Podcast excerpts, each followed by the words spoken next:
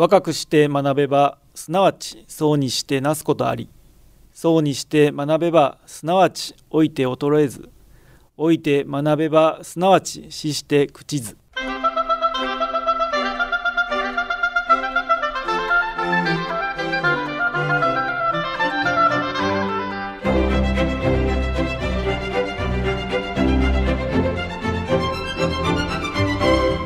兵庫ラジオカレッジ。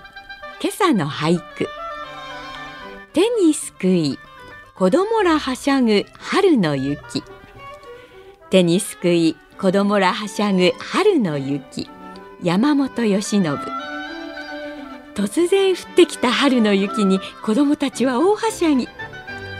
溶けてしまいそうな雪をそーっとすくう子供らの仕草が微笑ましくて思わず見入ってしまいましたね。暦の上では立春を迎え季節は春へと確かな歩みを進めています。さて今朝の兵庫ラジオカレッジは公益社団法人兵庫県看護協会会長の成田康子さんのご出演で新型コロナウイルス後のフレイル対策をお届けします。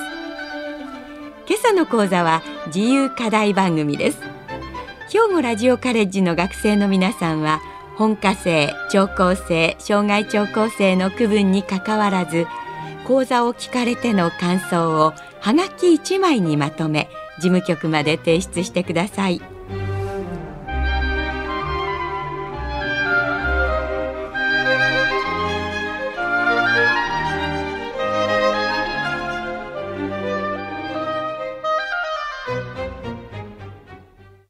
皆さんおはようございます。兵庫県看護協会会長成田康子と申します。本日はどうぞよろしくお願いいたします。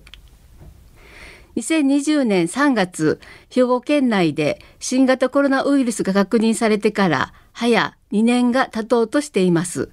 その間に5回の感染拡大の波に合わせて3回の緊急事態宣言が発出され私たちの生活も大きく様変わりしました。感染防止のために人との接触を極力避ける。マスクの着用と標語スタイルが当たり前の日常となりました。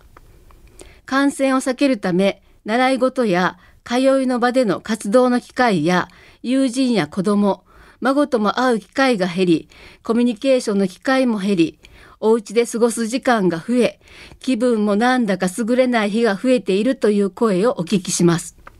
そこで今回は身体不活発化に伴うフレイル予防について64歳で筋力の低下を自覚した私自身の経験も踏まえて2点フレイルに早期に気づくフレイル予防にコツコツ取り組むについてお話をさせていただきます。ではまずはフレイルって何？本論に入る前にフレイルについて少しご説明させていただきます。フレイルとは年を取るに伴い体や心の働き社会的つながりが弱くなった状態を言います。人は衰えていく時健康な状態からフレイル虚弱を経て介護が必要な状態になります。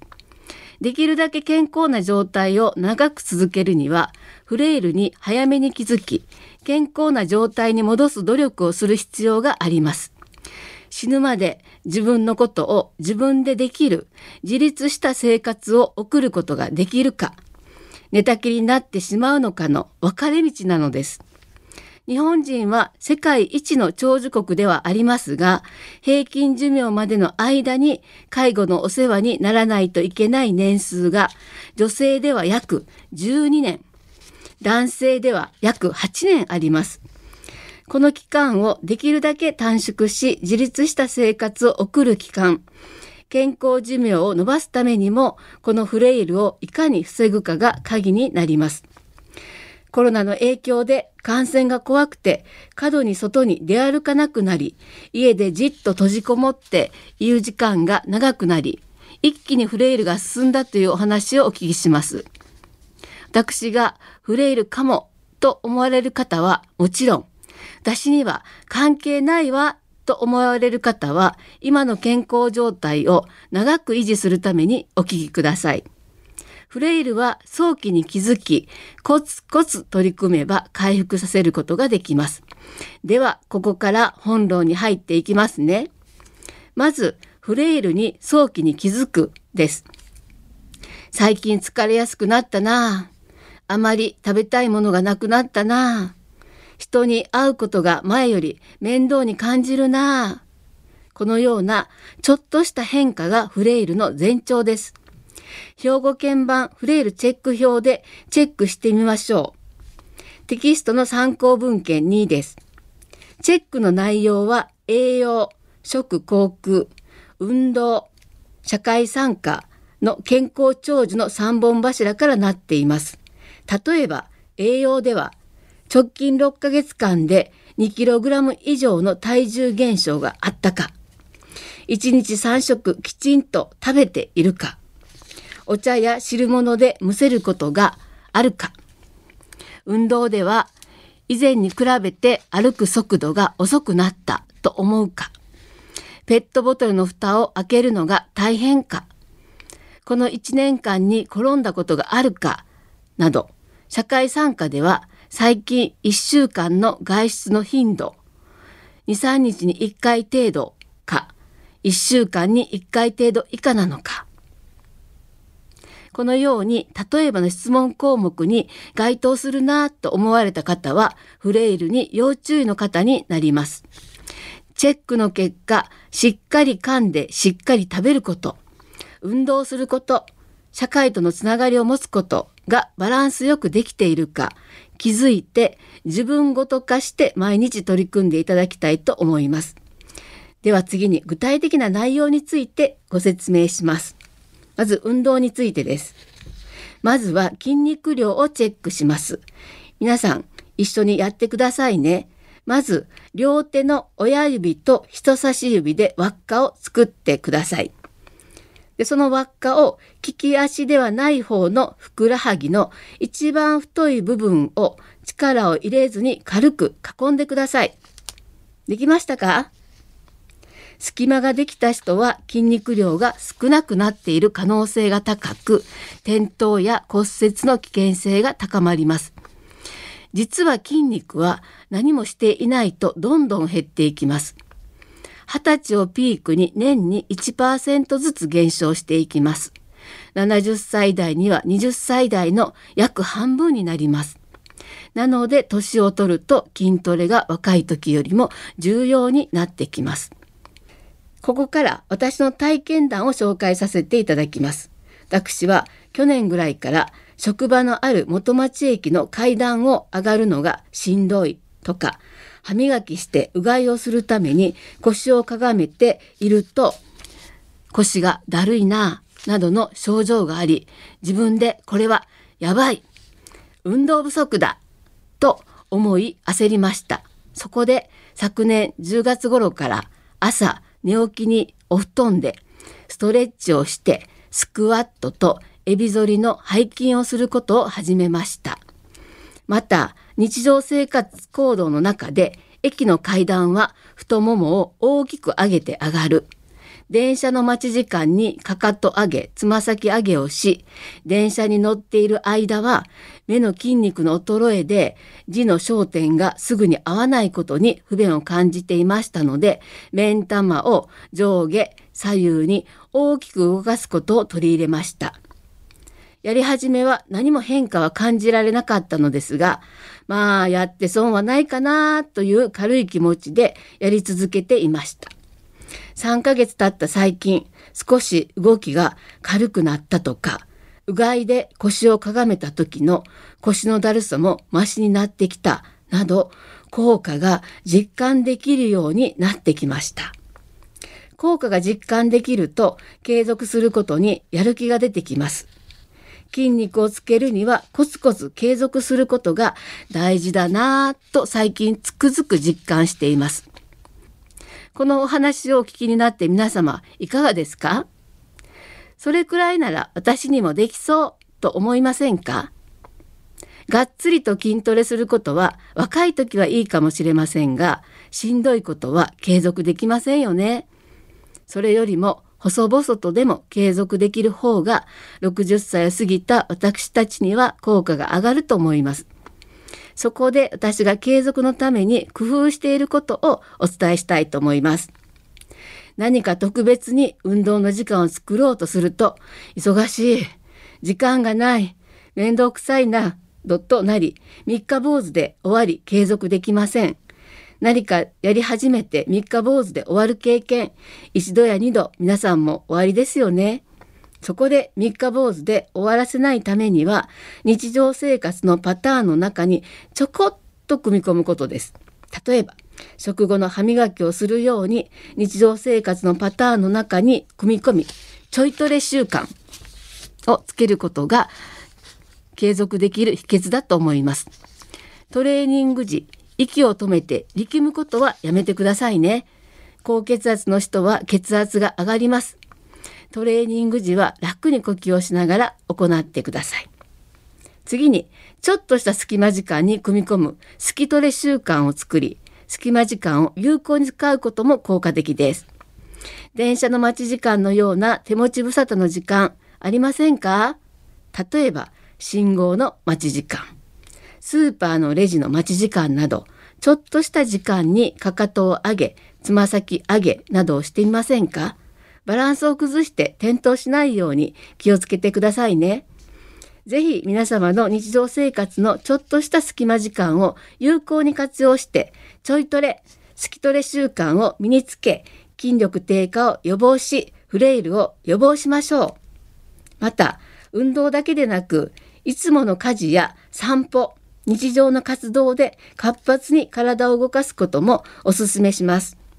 日常の活動を習慣にすることで日常動作が楽になり疲れにくい体に変わっていきます。例えば横になったり座って楽にテレビを見ている状態を活動量1とすると以下の運動動作の活動量の強打はどうなるでしょうか？洗濯炊事は1.8から2倍ゆっくり歩行散歩は2.8倍掃除軽い筋トレは3.3から3.5倍庭の手入れストレッチは2.3倍普通歩行での買い物は3倍自転車に乗るゆっくり階段を上るラジオ体操は4から4.5倍の活動量の強度になると言われています。日常生活の中で体を動かす活動をちょい足しすることでもフレイルは予防できます。東京大学名誉教授の福永氏は貯金運動と言っています。貯金の金はお金の金ではなく筋肉の金です。お金は使えばなくなるが筋肉は使わないとたまらないと言われています。筋肉の貯金とは病気や怪我などで一時的に寝込んでも自分で立って歩ける生活に戻れるように筋肉を鍛えておこうという考え方です。ちょいトレ、スキトレ、ちょい足しでお金ならぬいざという時の筋肉の貯金に励みましょう。次に栄養についてです。活動量を増やす、筋肉を保つためには栄養が必要です。特に年を取ると筋肉を保つタンパク質や活動に必要なエネルギーが不足しがちです。海外の65歳以上の高齢者の調査結果から小太りぐらいの方が健康で長生きする可能性が高いと言われています。中年期から高齢期へ移行する際、メタボ予防一点張りだった考え方を大きく変える必要があります。フレイルでは痩せすぎに注意です。そこで健康を保つ食事の3つのポイントをご紹介します。1つ目は欠食しない。特に朝食は重要です。1日3食の規則正しい食事は栄養不足を防ぎ、体内リズムを整えます。2つ目は主食、主菜、副菜を揃えましょう。和定食に見られるように一汁三菜を基本に献立を組み立てると栄養バランスが整います。3つ目はタンパク質をしっかりとるです。タンパク質が不足すると筋肉量が減り心身の機能が衰えやすくなります。また年を取ることでタンパク質を筋肉に変える効率も低下しますので毎食意識してタンパク質を取ることが大切です。そんなこと言われてもですよね。これも運動と同じで日常の食事にちょい足しでいきましょう。タンパク質は食べだめができませんので毎食取る必要があります。いつもの食事にゆで卵1個足すお豆腐を足す乳製品を足すとかサバ缶シーチキン缶などの缶詰をちょい足しするなどから始めてみませんか？このラジオ講座のお話をいただいてから私も自分の食事を見直しました。朝食に問題ありでした。朝は時間がないのでトーストにマーガリンとマーマレードをつけたものとコーヒーだけでした。これでは皆さんにお話しできないと思い、マーマレードをやめてハムとチーズを乗せるようにしました。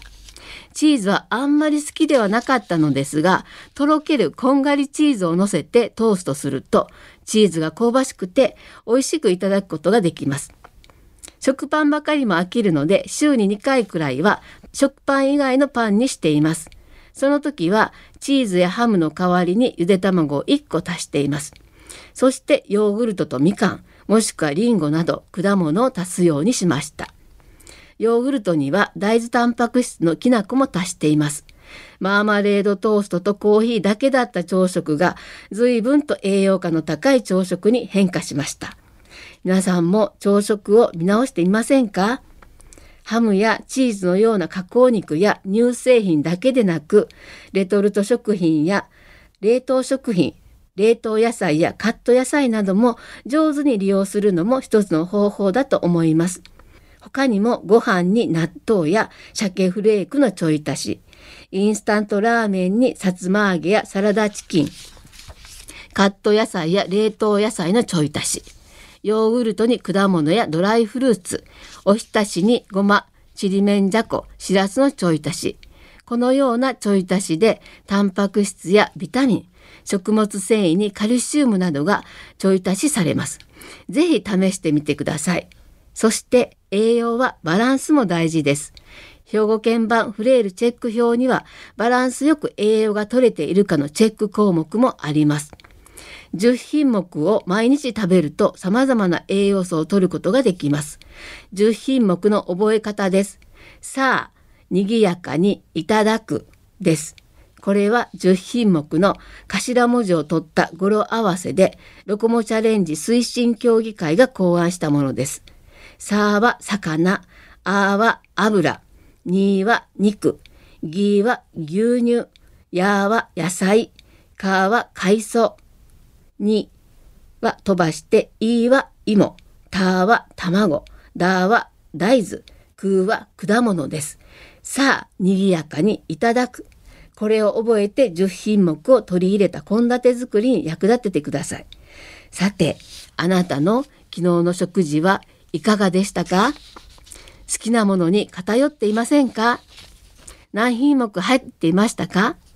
?10 品目入っていた人は素晴らしいです。そのまま続けてくださいね。足りなかった人は今日から意識して取り入れてください。低栄養は痩せを招きフレイルを助長します。痩せているかどうかは体重と身長で計算する BMI という数字が目安になります。65歳以上の方の BMI の目安は21.5から24.9です。21.5未満に当てはまる人または最近急に痩せてきた人は要注意です。そのためにも定期的に体重測定をしましょう。参考に BMI の計算の仕方です。体重キログラム割る身長メートル割る身長メートルです。例えば私の場合、体重51.5キログラム割る身長1.5メートル割る1.5メートルは22.9です。目安の数値の範囲に入っているので、この状態を維持していくように努力したいと思います。また、コロナに負けない体を作るには発酵食品やビタミンが豊富な野菜、果物、ニンニクや生姜などの薬味を摂ることもおすすめです。これらは免疫力をアップするだけでなく味のバリエーションも広がり食事が楽しくなると思います。ぜひ一味違った食事も楽しんでオミクロン株の拡大が起こっている今だからこそお試しください。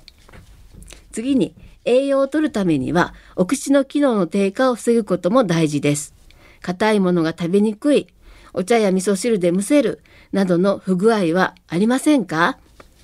口のトラブルを放っておくと食が細る、そして体力が低下する、そして外出が減るなど全身の衰えの悪循環に陥りやすくなります。この口の衰えはオーラルフレイルと言います。オーラルフレイルは日ごとのケアが大事です。毎食後の歯磨き、入れ歯の手入れ、かかりつけ歯科医を持ち定期的な歯のチェック、口や舌を積極的に使う、よく噛んで食べるなどです。噛む力や飲み込む力など口の機能を高めるためのちょい技の紹介です。噛むトレは料理によく噛む仕掛けをすることが噛む力アップをします。噛み応えのある食材を選んでください。例えば、人参、ごぼうなどの根菜類、昆布、わかめなどの海藻類、タコ、イカなどの魚介類、玄米、たくあん、ナッツなどです。また、調理では歯ごたえを残してください。厚く大きく切る、野菜などに火を通すときは固めにするなどです。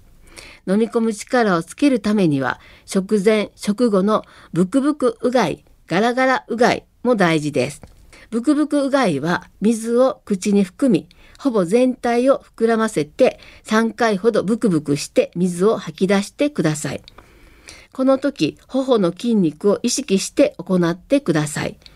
ガラガラうがいは水を口に含み上を向き喉の奥で15秒ほどガラガラして水を吐き出してください。この時は舌の奥を意識して行ってください。飲み込む時に大切なのは舌の働きです。舌は口の中で食べ物を飲み込みやすくまとめます。舌の根元から咽頭、喉の奥に食べ物を送り込みます。最後に食べ物を咽頭、喉の奥から食道に送り込みます。しっかり噛める歯があることと唇をきちんと動かせること口の周りの筋肉を保持することが大事です舌と唇の動きをパタカテストでチェックしパタカラ体操で鍛えましょう兵庫県看護協会のホームページに一般社団法人兵庫県言語聴覚士会が家でできる嚥下体操誤嚥予防を掲載しています。そこには予防飲み込み、むせるなどのチェックや動きを良くする体操の実際が挙げられています。よろしくお願いします。最後にフレイル予防のための社会参加についてお話しします。外出の機会を増やすことで人や社会とのつながりが生まれ、心と体の機能が向上します。運動、食事などとともに社会参加はフレイル予防のとても重要な要素です。ちょい寄り習慣でやってみましょう。マスクをつけて人の多い時間帯や人の多い場所を避けて1日1回買い物、通院、散歩など気軽に外に出かけてみましょう。運動習慣よりも人とのつながりの方がフレイル予防に深く関連するという研究結果も出ています。人付き合いが苦手な人も多いと思いますが、道で出会った時にちょっと会釈をする、おはようございます。こんにちは。と一言挨拶することから始めてみてはいかがでしょうか。また、地域のイベントなどに思い切って顔を出してみるなど、ちょっと勇気を出して出かけてみませんか？そして地域の中に通いの場を見つけて人生を豊かにしてみませんか？活動の場や社会参加の機会を見つけたいときは近くの地域包括ケアセンターをご活用ください。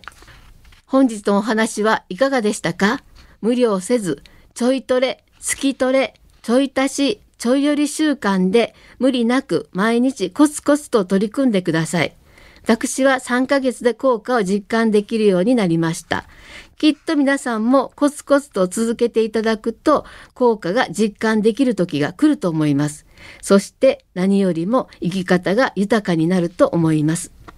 一つでも皆様のお役に立てば幸いです。最後までお聞きくださりありがとうございました。何かわからないことがあれば、兵庫県看護協会、町の保健室にいつでも気軽にご相談ください。電話番号は078-341-0190です。また、毎月曜日1時から3時は、本会の会館で町の保健室を開催しています。ぜひお近くに来られた時にお立ち寄りいただければと思います。今朝は兵庫県看護協会の成田康子会長に新型コロナウイルス後のフレイル対策と題してお話をしていただきました。フレイルという言葉は皆さんよくご存知ではないかと思います。死ぬまで自分のことは自分でできる生活を楽しむ。その健康寿命を延ばすこと。フレイル予防が大切であることはよく分かっています。でも毎日の日常生活のこと意識して続けるのは難しいなと思います。今日の成田先生はご自分の体験とその効果を楽しくお話ししてくださいました。そしてとても分かりやすく覚えやすい言葉でフレイル予防に取り組むコツを教えていただきました。日常のちょっとした時隙間時間に行う筋力トレーニングのちょいトレやスキトレ食事栄養に大切なタンパク質をちょっとだけプラスするちょい足し人と社会のつながりを持つためにちょっとスーパーやコンビニに出かけるためのちょい寄りなど気軽に実行できそうです。その他食事の10品目の「さあにぎやかにいただく」や口の機能を維持するパタカラ体操など心と体の健康を保つためにも日常の中に習慣として取り込みたいことばかりです。まだまだコロナは収束しませんが、まずは何か始めてみませんか？それでは今朝はこれで失礼します。